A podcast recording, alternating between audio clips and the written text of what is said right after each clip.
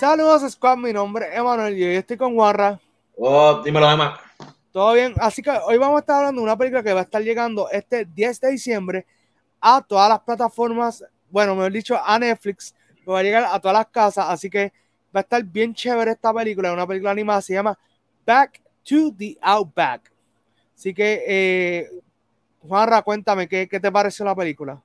Bueno, esto, te voy a ser bien sincero, la película está cool, entretenida, eh, graciosa, tiene sus chistecitos que escondiditos que el adulto va a entender bien.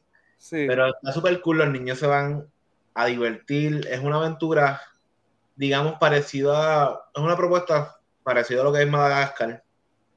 Y cuando vean la película van a identificar cada personaje como que este se parece a este, este, a este. Pero a pesar de eso, tienen su propio, ¿cómo te digo? Eh, su propio... La propuesta es diferente. Disculpa. Esto... y, y, te entiendo porque también eh, pude notar que habían algunas similitudes con Finding Nemo. O sea, así que estamos viendo dos películas de nuestra infancia que básicamente las combinaron para crear eh, lo que es Back to the Outback. Y la realidad es que, eh, como tú dices, una propuesta diferente a, a esas dos, porque esta película pues tiene otro tipo de mensaje, tiene realmente como dos tipos de mensajes.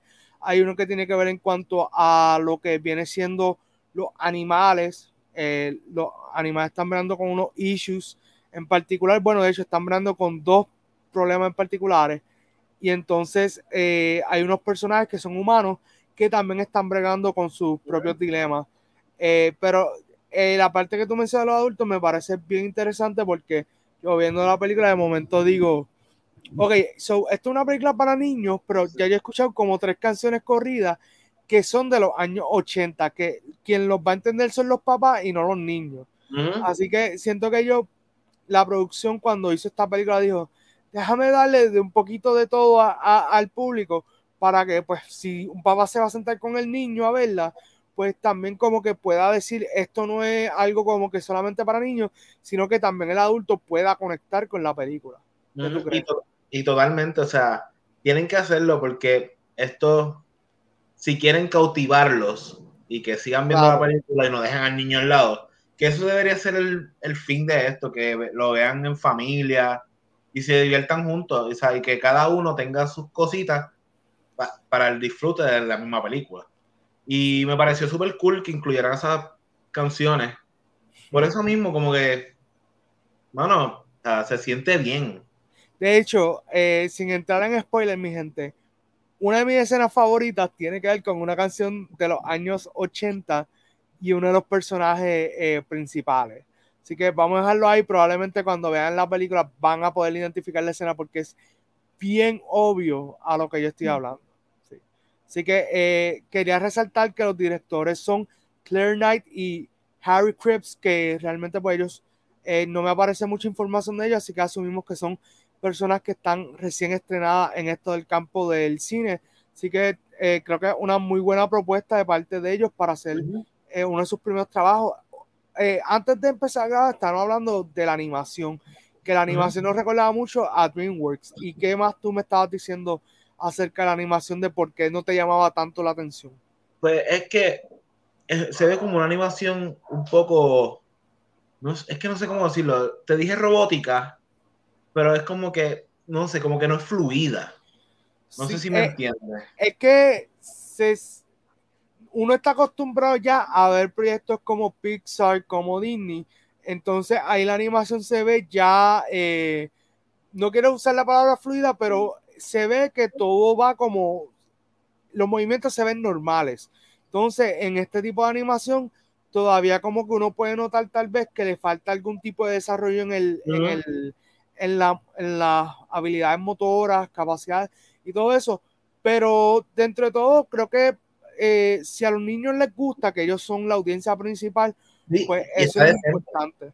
Está decente, o sea, eh, con lo de Pixar es que como que lo, se ve demasiado humanizado. Ya es literalmente una película de Pixar es ver fácilmente con un par de toques más una película live action. Claro. Mira Soul. ¿Entiendes? Sí, ese proyecto para mí fue impresionante como lo trabajaron. Y ahora, eh, sin quitar mucho tiempo de, de, lo que ha sido la reseña, te pregunto, ¿qué personaje o personajes te gustaron de la película? Bueno, eh, me gustó Nigel, ¿verdad? Sí. es el escorpión. es súper cool, es gracioso. Hay una escena eh, al principio de la película que me encantó porque como que es como que es que no puedo entrar en spoilers. Claro. Está súper cool. Lo van a ver, ten pendiente. Literal es mi personaje favorito. O sea, ahora quiero tener un escorpión en casa y, y, ponerle Nigel y, y tener tus aventuras con él. A mí me gustaron dos personajes. Eh, pues al principio de la película, el personaje que rápidamente me cautivó fue Mary, que es interpretado por Isla Fisher, que eh, realmente es un personaje con el que entiendo que muchos niños y adultos se van a poder identificar. Un protagonista que funciona muy bien dentro de lo que es la historia, tiene, está pasando por una dificultad y unos obstáculos durante la película que realmente uno siente empatía por ese personaje.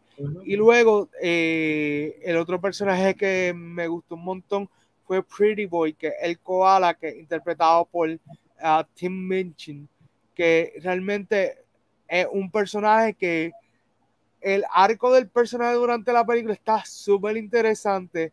Es un personaje que yo fácilmente pudiese ver un spin-off, sea en serie, eh, algo así bien limitado porque es un personaje cómico, eh, te puede gustar, no te puede gustar, pero ahí es que está la magia del personaje. ¿Sabes qué? Pues, si la película pega y la gente se encariña con, el, con Tom, ¿verdad? De ser koala. Sí. Esto. Netflix encontró su Olaf. Sí. Literalmente. O sea, ellos pueden hacer y deshacer con ese personaje porque él es divertido. O sea, y funciona para muchas cosas. O sea, mira lo que hicieron con eh, Disney lo que hizo con Olaf, con lo de presentar las películas. No, y, y, a mí él me recuerda también un poco a los pingüinos de Madagascar, porque son es un personaje que tiene tanta libertad dentro de la película que tú lo puedes ver en, en, cualquier entorno, o sea, lo puedes ver en cualquier ambiente y puedes hacer una muy buena historia con él. Así que eh, yo espero que de verdad que pegue porque a mí me gustó mucho la presentación del personaje. Como te digo, es un personaje que yo lo pudiese ver más de una vez y no me cansaría. Así que, pues, vamos a ver. Nada, mi gente, ¿qué ustedes creen? ¿Van a ver la película cuando salga el viernes? Eh, denos saber en los comentarios y nada, dale like, comenta, comparte, eh, dale subscribe, dale a la campanita eh, y antes de irnos, la puntuación que le damos a Back to the Outback es un 7 de 10. Así que nada, ya saben, mi gente, eh, y nos estaremos viendo en otro video de Movie Squad. ¡Wop!